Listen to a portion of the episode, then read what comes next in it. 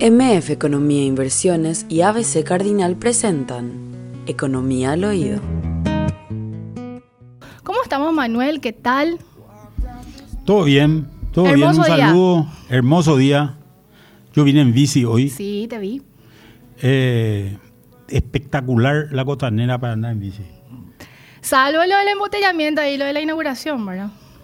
Bueno, como yo estaba en bici no, me di cuenta sí, del Yo embotellamiento. tuve que ¿verdad? desviar. Pero está muy lindo el, es muy lindo realmente el día. Así es, y hoy, Manuel, tenemos muchísimos temas económicos que queremos abordar. Algunos van a ser así como al ras y otros vamos a profundizar, pero me gustaría empezar con esto de la inauguración del puente, pero que no se usará y finalmente inauguró Mario Abdo Benítez. ¿Como algo simbólico, Manuel, esta inauguración? Porque, Demasiado quería inaugurar, me parece. y hasta que inauguró. Sí, demasiado quería inaugurar y no le terminaron su puente acá. No, no, el Eh. 97% dice que está terminado, según... ¿Cuánto? Al mismo tiempo señaló que los trabajos registran un avance del 97%, pero que aún faltan muchas obras. Eh, pero esto es, imagino que el conjunto de obras públicas en general de Mario Abdo, ¿verdad? Pero es muy lindo este puente, Manuel, y de hecho va a conectar con un polo Es tan muy importante. lindo, tiene, tiene doble carril Sí. acá al lado.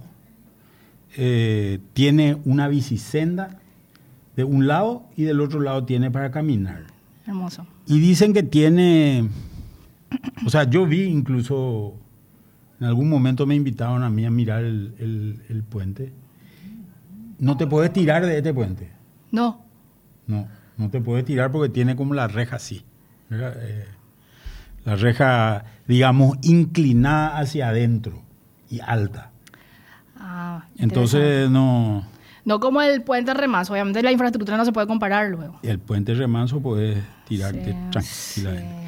Yo también creo una cosa que es importante. Ahora que tenemos dos puentes cercanos a Asunción sobre el río Paraguay, creo que también es el momento de arreglar ese puente remanso. ¿verdad?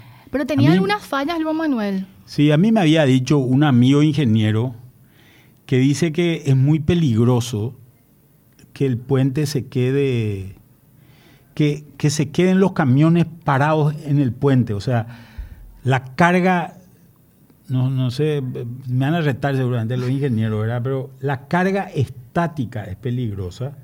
La carga tiene que ser dinámica, entonces tienen que circular los autos encima del puente, ¿verdad? Pero de todos modos, yo, yo creo que una de las cosas que debería hacer, porque este puente, si bien se inauguró, hoy creo que se va a poder usar en octubre recién. Acá dice, a ver, Delgado indicó que la infraestructura vial recién se habilitaría para Navidad y mencionó que el acceso de casi 7 kilómetros en el lado chaqueño también debe asfaltarse, donde ya culminó la construcción de las bases. O Y sea, bueno, finales. entonces estamos hablando de diciembre, ¿verdad? Así es. Eh, yo creo que cuando se inaugure este puente, rápidamente Obras Públicas debería, debería empezar a pensar seriamente ya en qué hacer para, para reparar el puente remanso, ¿verdad? Eh, y eso seguramente va a tomar otra vez uno- un año, algo así, ¿verdad? Eh, Claro. Hasta que tengamos realmente los dos puentes en buen estado para poder circular con tranquilidad, ¿verdad? Esta conexión, Manuel, habilita o abre el panorama para un nuevo eh, polo comercial, económico o... Sobre todo inmobiliario me parece a mí, ¿verdad? Es la primera vez que, o sea, ahora realmente tenés una posibilidad simple, fácil, digamos, de cruzar al, al lado del Chaco y posiblemente lo que veamos sea una valorización de terrenos, de hecho ya lo estamos viendo, ¿verdad? Una valorización de los terrenos del otro lado que tienen un problema, el problema que tienen es que son más bajos. Si uno, si uno piensa el río Paraguay, y, y esto incluso se extiende al Paraná más abajo, ¿verdad? El río Paraguay del lado de la región oriental tiene una barranca elevada y del lado, pero del lado del Chaco tiene, eh, es, es bajo y normalmente, si uno mira en, un, en Google Earth, por ejemplo, se va a dar cuenta de esto, ¿verdad? Tiene muchas entradas, muchas veces cuando hay inundaciones el río entra mucho del lado del Chaco, mucho más que del lado de la, de la región oriental, ¿verdad? Esto significa que se tienen que refular o cargar mucho. Hay un desarrollo inmobiliario importante al lado de Puente Remanso, hoy sobre el río, que es donde se ve la, cantidad de, arena que se sacó del río para cargar. Esos, esos, esos terrenos. Y estamos viendo también en otros lugares eh, el, mismo, el mismo escenario. Así que creo que van va, a haber una posibilidad de extensión de la ciudad al otro lado del río, pero también creo que esto va a tomar tiempo. Eh, pero de hecho, el primer impacto económico que vemos con esto, tal vez el más, el más significativo de todos, es este hecho de que de que tenemos un, impacto relativamente importante en los precios de propiedades del otro lado. Así vi muchas inmobiliarias de alguna manera haciendo como conjuntos de, de loteamientos y demás, definitivamente. Y sí, sí, eso es lo que lo, lo primero que se ve, ¿verdad? Voy a compartir algunos datos de este emblemático puente, si te parece. Los trabajos están a cargo del Consorcio Unión, conformado por CDD Construcciones S.A. y la constructora Heise, que la obra se adjudicó en diciembre del 2019 por 110,5 millones de dólares, pero con la adenda 1 durante la administración de Arnoldo Wims, el precio de la obra subió a, a 113.224 millones de guaraníes, o sea, 15,7 millones de dólares más con relación al precio del contrato original.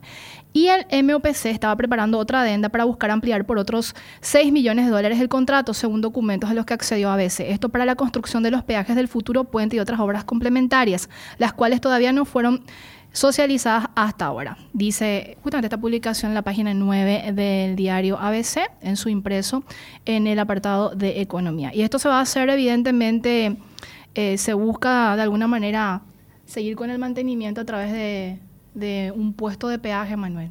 Porque este tipo de obras necesita constantemente, porque no estamos hablando de cualquier obra de infraestructura, una muy importante y que emanó, vamos a decirle, mucho pienso y la construcción es única hasta el momento. No, sobre todo lo que necesita es mantenimiento, ¿verdad? Eh, que es un tema, es un tema que en Paraguay es una cuestión. A mí hay algo que me, me llama la atención. Yo estuve viendo que más o menos en los últimos en los últimos años, los últimos 10 años, gran parte de los créditos que sacó el Paraguay han sido usados para reparación de rutas y puentes. Ese número hoy alcanza cifras importantes, ¿verdad? 250 millones de dólares más o menos. Y si vos te pones a pensar, en realidad todo el país está pagando la reparación de rutas. Cuando que en general el concepto que se usa a nivel mundial es un concepto de que el que usa paga. Si vos hoy te vas a Bolivia por Paraguay, por el Chaco paraguayo, te vas a Bolivia, pagas 15 mil guaraníes de peaje, 5 mil al cruzar Puente Remanso y 10 mil en Pozo Colorado y después nada más. La ruta esa se está reparando, costó 600 millones de dólares no sé, yo creo que un mantenimiento, si son rutas más o menos de 30 años, estamos hablando de que si costó 600 millones de dólares, más o menos estamos hablando de que va a costar alrededor de unos 20 millones de dólares. Eh, si tiene una depreciación de 30 años, unos 20 millones de dólares de mantenimiento año. ¿Cuánto juntás con 15 mil guaraníes? 15 mil guaraníes son 2 dólares. Así es. ¿Verdad? ¿Cuánto juntás? No, no, yo estoy seguro que no juntás 20 millones de dólares en un año. Más en esa zona. peaje. Porque además le tenés que pagar, tenés que descontarle el, el, sueldo de la gente que cobra, etcétera, ¿verdad? y, y, la verdad es que, como dice un colega, duele decirlo, pero hay que decirlo, ¿verdad? Hay que pagar más peaje. Vos hoy te podés ir a Encarnación sin pagar peaje sin pagar peaje prácticamente. Te vas, te hiciste 360 kilómetros de ruta y si elegís bien, te va a costar cero en peaje. Cero en peaje. Y eso no puede ser. Esta es una situación que, que, que hay que transformarla. Hace falta instalar muchos más peajes. Yo sé que la gente protesta, sobre todo la gente que, que, vive cerca y tiene que pasar muchas veces, es la que protesta. Y bueno, tal vez haya que pensar en un régimen especial. Especial para gente que para gente que, que, tiene un tráfico frecuente, digamos, en algunas zonas. Pero creo que hay que pensar seriamente porque estos 250 millones no pueden ser deuda, tienen que convertirse en un pago de peaje donde la gente que usa paga. Hay un tema que es interesante de tenerlo en cuenta. Allá por el año 2009, más o menos, cuando Efraín Alegre era ministro de, Obras, Públicas, instaló un sistema en el Chaco. Eh, básicamente lo que hacían eran, se formaban comisiones vecinales de, de propietarios de ciertas zonas, los caminos estaban en muy mal estado y lo que hacía el Ministerio de Obras Públicas es le daba maquinaria, ¿verdad? Le daba una motoniveladora, le daba un tractor, le daba implementos para el tractor, eh, pala, eh, eh, una, una, traila, rastra, etcétera, etcétera, para que mantengan el, tractor. Y la comisión vecinal se, se, destinaba, se dedicaba a pagar los sueldos y pagar el combustible. Y a cambio de eso le daban la facultad de en, cierto tramo cobrar peaje. Hay lugares en el Chaco, en ciertos caminos, donde si vos querés pasar, el peaje es de 50 mil guaraníes. 50 mil guaraníes para un vehículo liviano. Para un camión es muchísimo más. Pero 50 mil guaraníes, pero la gente paga con gusto, porque la alternativa es no tener camino. Claro. Incluso Recuerdo que Jiménez Gaona trató eh, eh, en algún momento dado de eliminar este sistema cuando fue ministro de Obras Públicas. Y hubo medio una rebelión en el Chaco de, los, de, los, de esta gente que usaba estos caminos. Y, continúa hasta hoy, continúa con muy buen, muy buen éxito, digamos, esa, esa política que se tomó en aquel momento. Eh, me parece a mí que la gente si vos le das un camino en buen estado, la gente con gusto va a pagar, va a pagar eso. Estamos acostumbrados a irnos a otros países y ver muchísimos peajes, qué sé yo, mucha gente se va a las costas del sur de Brasil de vacaciones en, enero y en febrero normalmente. Y todos sabemos, vos te querés ir desde, desde Foz a Curitiba y te sale un vagón de plata de la cantidad que pagaba en peaje, ¿verdad? Pero la ruta es un espejo, ¿verdad? Y ese tipo de cosas hay que empezar a pensarlas porque al final del día, gran parte de, de la circulación que se hace por rutas es una circulación que se hace de mercaderías. Y es mucho más productivo tener una ruta en buen estado que no tener ruta o tener una ruta en mal estado.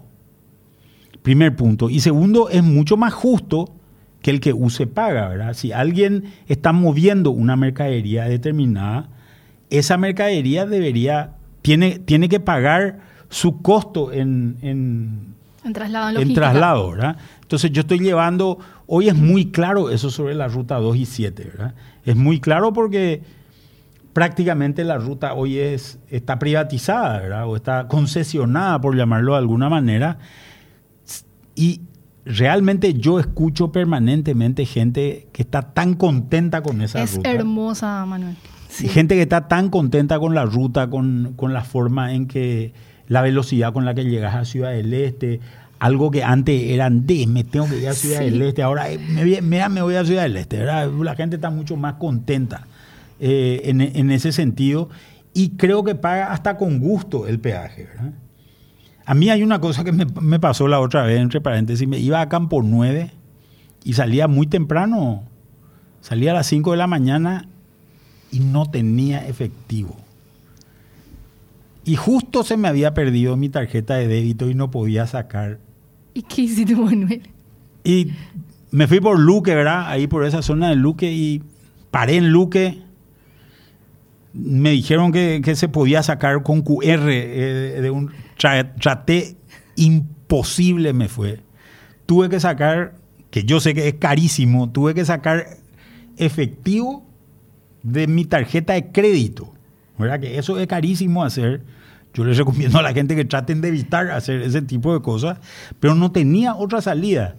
Después me enseñaron cómo se hace con el tema del QR, ahí aprendí, ahora puedo sacar, ahora ya puedo sacar para otro día, ¿verdad? Pero este es un problema también. ¿Por qué no empezamos a meter esquemas electrónicos de, de, De cobro. de cobro, verdad? Eh, y ya hay esquemas electrónicos para el que circula frecuentemente. Uno puede sacar un, un- no sé cómo es, una tarjeta, un chip o algo por el estilo que, que puede pagar electrónicamente. Pero para el que no circula frecuentemente, que en mi caso, yo no es que me voy a Ciudad del Este eh, eh, rutinariamente, ¿verdad? O, me voy o uso la ruta 2 rutinariamente. Para esa gente también tiene que haber un sistema electrónico que vos puedas pagar con tu tarjeta en algún lugar, eh, como existen en, otras, en otros lugares, ¿verdad? O, no sé, con QR. Hoy todo ya puede hacer con QR, menos pagar peaje, ¿verdad? Entonces, creo que esas cosas también son, eh, hay que ir empezando a implementarlas, ¿verdad? Caen varios mensajes, Manuel, sobre este tema que estamos hablando, lo del puente. Y, por ejemplo, este oyente dice, Estado Paraná no cobra más peaje, llega hasta Curitiba y no paga nada, dice. En Argentina, para entrar a la ciudad de Buenos Aires se paga un peaje. Eso hace falta poner en la calle, en calle última, porque los asuncenos mantenemos a los de otros distritos. Es también un cuestionamiento que siempre se hace, Manuel, porque por Asunción, pues, entran muchísimos vehículos, de, obviamente, de Bueno, otras eso es latitudes. algo que tiene que pelear la municipalidad, Sí. ¿verdad? La municipalidad, en otros países lo que se hacen es, lo que se hace normalmente es, hay un, hay un fondo de, de ley de capitalidad. Recuerdo esa ley. ¿verdad? Acá había un fondo de ley de capitalidad, pero ese fondo no es un fondo permanente. Ese fondo es, es un fondo que básicamente lo que se hacía es se pagaban deudas viejas, ¿verdad? Eh, era una ley para cumplir otra ley, ¿verdad? O otras leyes. Sí. Una cosa medio... medio- Rara. Muy, muy paraguaya, ¿verdad? Sí. De repente. Pero creo que, creo que tal vez haga falta un fondo de capitalidad si es que no se quiere cobrar eh, eh, ese peaje. Acá tenemos muchísimas cosas que podemos hacer todavía. Por ejemplo, armar una... Esta circunvalatoria que se está armando a Asunción con la habilitación de la costanera sur es un tema que es importante tenerlo en cuenta, ¿verdad? Eh, ahí, posiblemente en algún momento dado se deba prohibir eh, doblar a la, a la izquierda en muchos lugares, que tranca toda la autopista, ¿verdad? Pero también en algún momento dado posiblemente se tengan que ver fracciones de esas, de, de- de esas circulaciones, no digo todo, pero fracciones de esas circulaciones que sean con peaje, ¿verdad? Y por supuesto también esos ingresos al- a, la ciudad podrían ser así, ¿verdad? Otro oyente dice, digan la verdad, unos cuantos compraron terrenos ahí, todos capos, y luego nos hacen pagar el puente a todos. Mientras tanto, en- están enramadas filas inmensas de camiones para pasar a la Argentina en balsa, dice también este oyente. Eh, burbuja inmobiliaria en Chacoí, zona inundable, dice también, y varios mensajes que van cayendo. Manuel, ¿qué te parece si hacemos un breve comentario sobre esta información que no quiero dejar pasar y vinculando justamente a obras públicas? Porque desde el, el Ministerio de Obras Públicas y Comunicaciones ya admitieron que al menos en este gobierno, que obviamente ya faltan como tres semanas para que asuma el entrante, al- finalmente no van a pagar la deuda de 360 millones de dólares que tienen en compromiso pendiente con las constructoras, con las vialeras. Y es un monto bastante considerable. 200 forma parte de la deuda y unos 160 millones forma parte de lo que sería esto de, de los certificados de deudas, que justamente estas constructoras iban a los... de obra. Sí, que iban a, a los bancos y creo que le pagaban un poco menos con intereses y eso el Estado tiene que cargar nuevamente. O sea, va a haber un parate en estas semanas y el anuncio que dan desde el Ministerio de Obras Públicas y Comunicaciones sería como en el tercer trimestre recién este pago, o sea, casi finales ya de, de año. ¿Esto tendría su impacto, Manuel? Es mucha plata. Y es mucha plata, ¿verdad? Sí. Es mucha plata. Estas empresas están llegando a su tope de, de capacidad de financiamiento también. Y esta es una situación eh, compleja que hace que, que hace que, que se tenga que reaccionar de alguna manera. Pero yo una cosa que quiero contar, esta no es una cuestión nueva. ¿No? No es que es la primera vez que esto pasa. O sea, no nos engañemos. Esto le pasó a Lea Jiménez cuando ella era ministra de Hacienda. ¿Te pasó a vos también? Me pasó a mí también. Sí. Le- yo sé que le pasó a los anteriores ministros. ¿Por qué esto es? Porque en realidad acá hay dos leyes. Hay una ley, que es la ley de presupuesto, que te pone un cierto valor, que te da un cierto valor determinado de lo que puedes este, Gastar. gastar. Y hay otra ley, que es la ley de administración financiera, que es la ley que le da al Ministerio de Hacienda la posibilidad de ponerle topes a lo que se gasta inferiores a los del presupuesto, dada la disponibilidad financiera que haya. Es el famoso plan financiero. Plan financiero y plan de caja. Plan financiero es, yo te hago un plan financiero para un ministerio determinado, por ejemplo, para obras públicas en este caso, hago un plan financiero determinado y ese plan financiero me permite hacer, eh, me permite hacer, eh, me, me dice que durante los 12 meses voy a gastar, si, si mil es el presupuesto, voy a gastar 900. ¿verdad? Digo un número cualquiera. ¿verdad? Y el plan de caja es lo que efectivamente tenés. ¿verdad? Que suele ser mucho menor. No, no sé si mucho menor, mucho menor, ¿verdad? Pero esto es, ¿qué es lo que hace? Esto hace que el Ministerio de Hacienda se adapte a los ingresos reales. Porque ¿qué es lo que pasa en el Parlamento? En el Parlamento lo que se hace es, se suben los gastos y como no alcanzan los ingresos se dice, no, pero la economía no va a crecer 2% el año que viene, va a crecer 9%. Y dicen, vas a recaudar más. Y eso no es así. Si yo hago el presupuesto de una empresa, eh, no es que puedo decir el año que viene voy a vender 9% más o 10% más. O si yo hago mi presupuesto familiar, no es que voy a decir, bueno, mira, yo voy a ganar 10% más el año que viene. No, no, no, e- e- ese tipo de cosas normalmente no se hacen. Lo que sí vos tenés claro es lo que vas a gastar.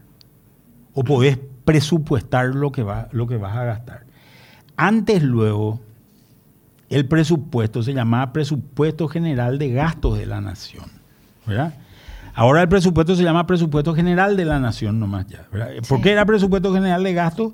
Porque gasto es lo que podés saber qué es lo que va a pasar, pero ingresos, los ingresos son siempre dudosos, ¿verdad? Siempre dudosos dependerá de una serie de circunstancias. Por ejemplo, ahora le está subiendo mucho la recaudación o, o le subió mucho la recaudación a, a tributación. ¿Por qué le subió la, la recaudación? Una de las razones es porque hubo inflación. Si un producto que antes costaba eh, 100 pagaba un IVA de 10, o sea, se vendía al público por 110, hoy ese mismo producto posiblemente vale 110, entonces su IVA es de 11. La recaudación pasó de 10 a 11 para, para, para el Estado. Esa situación generó muchos incrementos, pero cuando la inflación se controle va a volver a bajar. Hay que tener en cuenta ese, eh, Ese detalle. eh, ese- ese detalle. Eh, más allá de también de que esta fusión entre tributación y aduana seguramente no va a ser fácil manejarla eh, organizativamente y eso puede generar impactos eh, importantes en algún momento dado en la recaudación. ¿verdad? Lo que decías, Manuel, y el argumento que usó el ministro de Obras Públicas, Rodolfo Segovia, es que se llegó a acumular esta deuda por tres factores principales. Uno, el que mencionabas, que es los topes establecidos por Hacienda del plan financiero del presupuesto, la pandemia y también el tope del déficit fiscal establecido por ley, que es uno de los grandes desafíos de ir convergiendo a su famoso... No, no, pero por eso decía, ¿qué es lo que pasa con obras públicas? Obras públicas llama a licitación según su, su presupuesto. Y Hacienda, y llama a licitación. Como eso, esa es una relación entre el Ministerio de Obras Públicas y la Dirección Nacional de Contrataciones Públicas. La Dirección Nacional de Contrataciones Públicas no le rinde ninguna cuenta al Ministerio de Hacienda. No, ni, ni le cuenta siquiera. Entonces, ¿qué es lo que pasa? La plata se va licitando, van saliendo y después a Hacienda ya le llegan los certificados de obra nomás. Los certificados de obra donde esos certificados de obra ya dicen se tienen que pagar. El ministro de Hacienda se entera eso tarde, ¿verdad? Entonces, esta es una situación compleja. ¿Cómo se arregla eso? Y posiblemente generando una deuda nueva, ¿verdad? Posiblemente generando una deuda nueva. Pero eh, hay que ver cómo una alternativa, por ejemplo, es decir, que vengan bancos privados, compren esa deuda, refinancien la deuda a X plazo y que obras públicas le vaya pagando. Porque también acá hay un problema.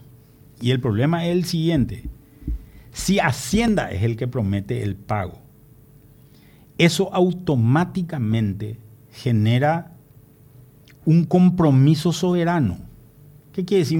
es un compromiso, ya no es de obras públicas, es del Estado paraguayo, que obviamente todo el mundo quiere porque es mucho más seguro. Así es. ¿Verdad? Entonces, como todo el mundo quiere, todo el mundo quiere ese compromiso soberano. Pero eso significa que 360 millones de dólares, más o menos 0,9% del Producto Interno Bruto, eh, le va a presionar. Va a entrar al déficit. Porque todo lo que es deuda decimos los economistas, se, inscribe por debajo de la línea. Y eso puede ser complicado para el gobierno entrante porque eso le puede bajar su calificación soberana también. Que se haya hecho un compromiso estatal, no es un compromiso. Y acá ir a argumentar, no, pero ese era otro gobierno, no No resulta, no. Ese no anda, ¿verdad? el, el Standard Poor's o cualquiera de ellos que te están mirando, o Moody o Fitch, que te están mirando afuera, van a decir, yo hablo de Paraguay. Yo no hablo de Marito o Santi. Yo hablo de Paraguay. Entonces, hay que ver, eh, creo que este es uno de los desafíos que va a tener el entrante ministro de Hacienda y o de Economía y Finanzas. MF Economía e Inversiones, ideas globales para necesidades locales. Visítanos en www.mf.com.py.